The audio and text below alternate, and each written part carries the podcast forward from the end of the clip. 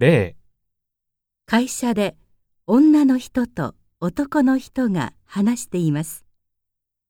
男の人は何時に会社を出ますか？今日来るお客さん何時に空港に着くの？5時半到着の飛行機です。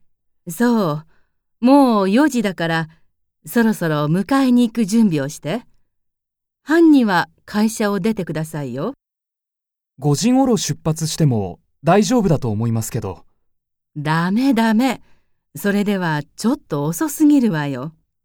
はい、わかりました。男の人は何時に会社を出ますか？最も良いものは2番です。回答用紙の問題1の例のところを見てください。最も良いものは2番ですから、答えはこのように書きます。